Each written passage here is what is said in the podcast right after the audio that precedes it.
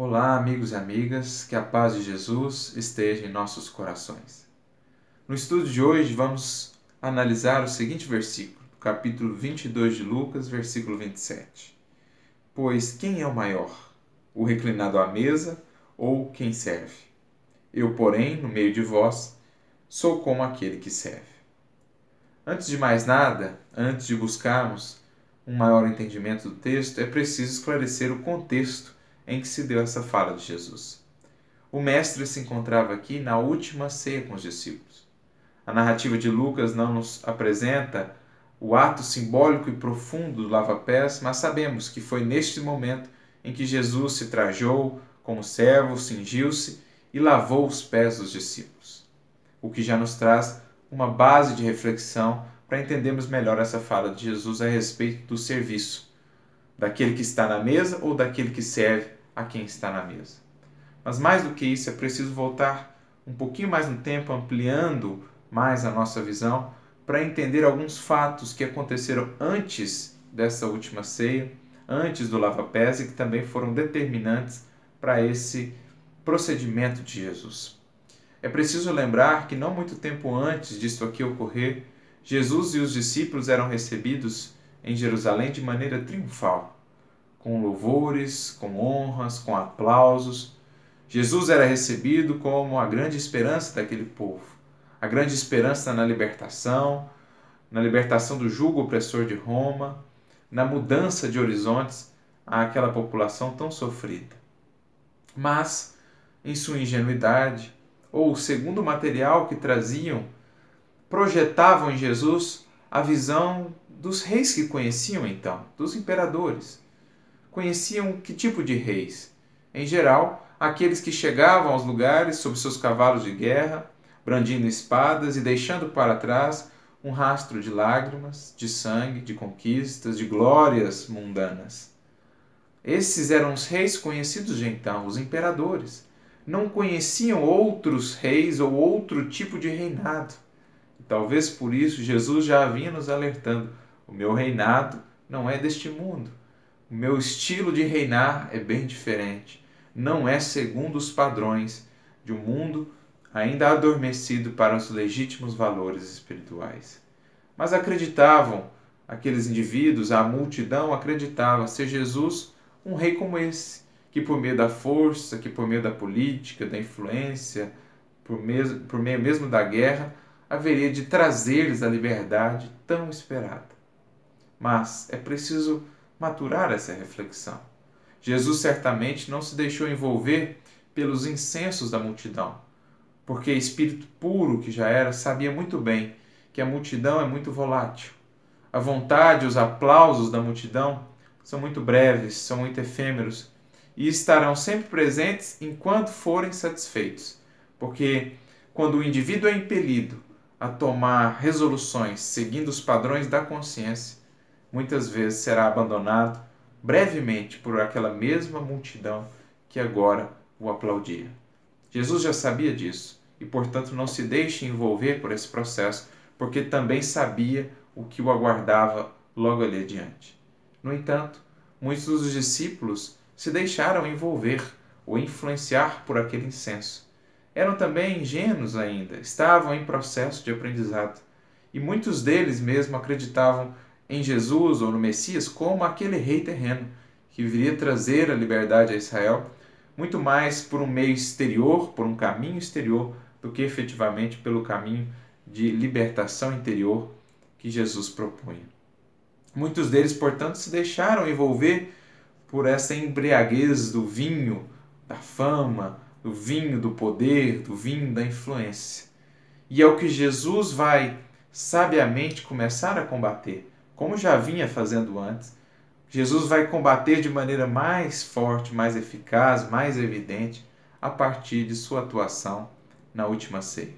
Os apóstolos, inclusive, chegam a discutir qual deles seria o maior, porque ainda traziam a concepção de grandeza associada à concepção de reis, de impérios, de imperadores. Grandeza para eles estava ou era medida pelo número de terras conquistadas, número de povos conquistados, tamanho do território de um império o tamanho do território de influência de um rei. Era isso que eles entendiam por grandeza, o tamanho da fortuna de alguém, quantos súditos ou quantos servos essa pessoa tinha. Era esse o conceito que eles traziam de grandeza. Ser grande era crescer para o mundo e não necessariamente crescer para Deus. E é isso que Jesus vai buscar combater neles e em todos nós, renovando para sempre, com os seus gestos, o conceito de grandeza e o conceito de reinado, de quem realmente é grande, de quem realmente é rei. Porque ele, mestre e senhor, vai vestir-se como servo e vai lavar os pés daqueles discípulos que ali discutiam qual deles era o maior. Você pode imaginar o que representava isso para eles? Ter aqueles, aquele que consideravam o Messias lavando-lhes os pés, que choque de conceitos e concepções isso não representava?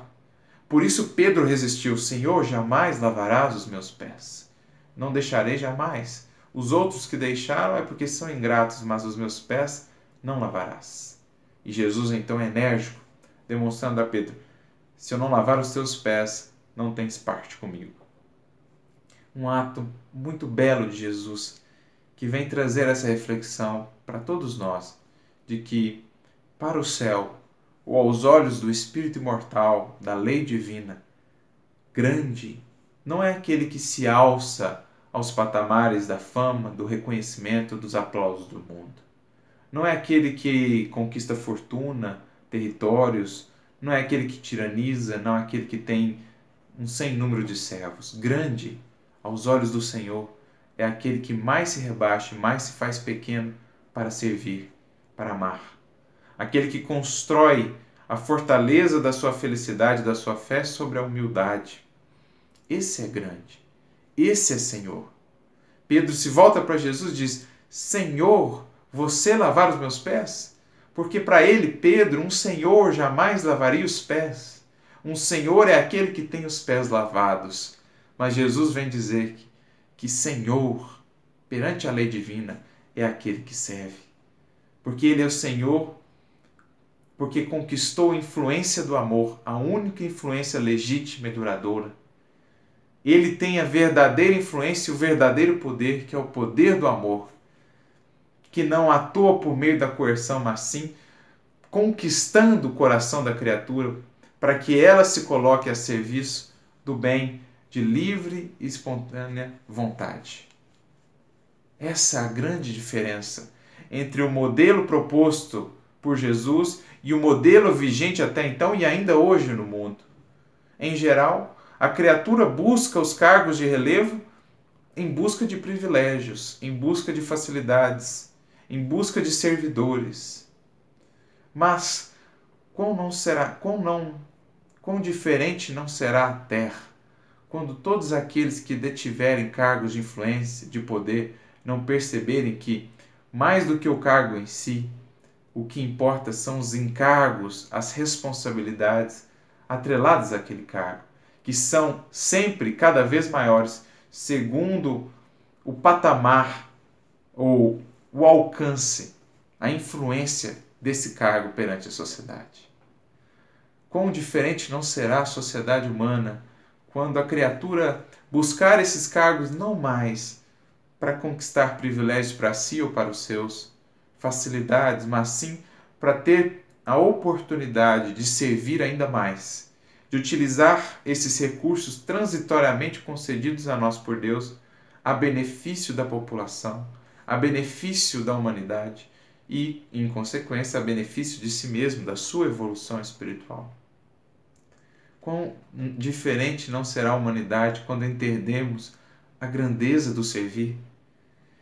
Que é grande aquele que vai na frente, aquele que faz primeiro antes de exigir, aquele que dá o exemplo antes de ordenar, aquele que demonstra na própria vida aquilo que deseja para a vida dos semelhantes em termos de felicidade, de construção, de valores. Então é isso que Jesus está falando implicitamente. E sem entender esse contexto né, da entrada triunfal que precede esse gesto de Jesus, parece que a lição fica um pouco desconectada, mas aqui nós entendemos. Os apóstolos traziam aquele conceito de, de reis, de poder. E Jesus queria, de uma vez por todas, deixar a mensagem que inverte essa lógica. Inverte a lógica. Quanto mais se sobe na hierarquia espiritual, mais se compromete o espírito com o serviço aos semelhantes. Menos descanso e mais trabalho, mas o trabalho agora não é entendido mais como fardo, mas sim como oportunidade, mas sim como alimento, como, como força, como mesmo Jesus disse: o meu alimento é fazer a vontade do meu Pai. O meu alimento é cumprir e realizar a sua obra. Essa é a lógica divina não a lógica dos privilégios, não a lógica do número de servidores, mas sim do quanto podemos servir. E é por isso que Jesus vem dizer: Eu, porém, entre vós sou como aquele que serve. Rompendo essa lógica do mundo, porém, eu atuo ou eu ajo de maneira diferente para que fique o exemplo, para que assim como eu lavei os pés de vocês, vocês possam lavar os pés dos seus semelhantes. Para que assim como eu, sendo mestre e senhor, desci para demonstrar com a própria vida a importância e a grandeza da humildade, da abnegação, vocês possam também incorporar isso na vida de vocês, renovando para sempre esse conceito de poder, de influência, de grandeza no mundo. O quanto não carecemos meditar nisso nos dias de hoje. Refletir sobre as nossas responsabilidades perante os talentos que nos foram confiados por Deus. O talento do poder, o talento da influência, o talento da fama, o talento do recurso financeiro. Tudo isso deve estar a serviço do bem e não como servos de nossos caprichos. Tornar o dinheiro servo de nossos caprichos é ainda estar nesse padrão antigo, mas com Jesus é preciso renovar isso é preciso tomar a condição de servidor e encontrar no trabalho não algo que humilha, mas sim a legítima grandeza. Qualquer trabalho feito com amor perante as leis divinas é digno de valor, de reconhecimento, de mérito, de desenvolvimento espiritual. É isso que Jesus quer nos falar. Então passemos a meditar em todos os âmbitos da nossa vida, na nossa profissão, na casa espírita, no nosso lar. Temos nós ainda atuado pelo padrão antigo, daqueles que buscam servidores, ou temos nós já entendido com Jesus que, na medida em que vamos tom tomando consciência dos nossos deveres, à medida que a nossa consciência vai se esclarecendo, compete-nos cada vez mais adotar esse padrão de serviço, esse padrão que Jesus orientou os discípulos ali naquela última ceia, naquele momento tão marcante. Lembremos disso. As glórias do mundo são, como a própria palavra diz, vãs glórias, vanglórias, passam rápido, são vazias, não preenchem. A multidão que hoje aplaude amanhã vira as costas. Mas que glória buscamos? Essas glórias do mundo. A glória de ser servido, a glória de, de ter um império, a glória das fortunas, ou já temos despertado com Jesus para a glória imperecível do amor, do trabalho e do serviço no bem, inspirados por Deus. Temos buscado a glória efêmera dos homens ou a glória duradoura e perene de Deus. Que aprendamos com Jesus essa lição imortal. Muita luz, muita paz a todos. Fiquem com Deus.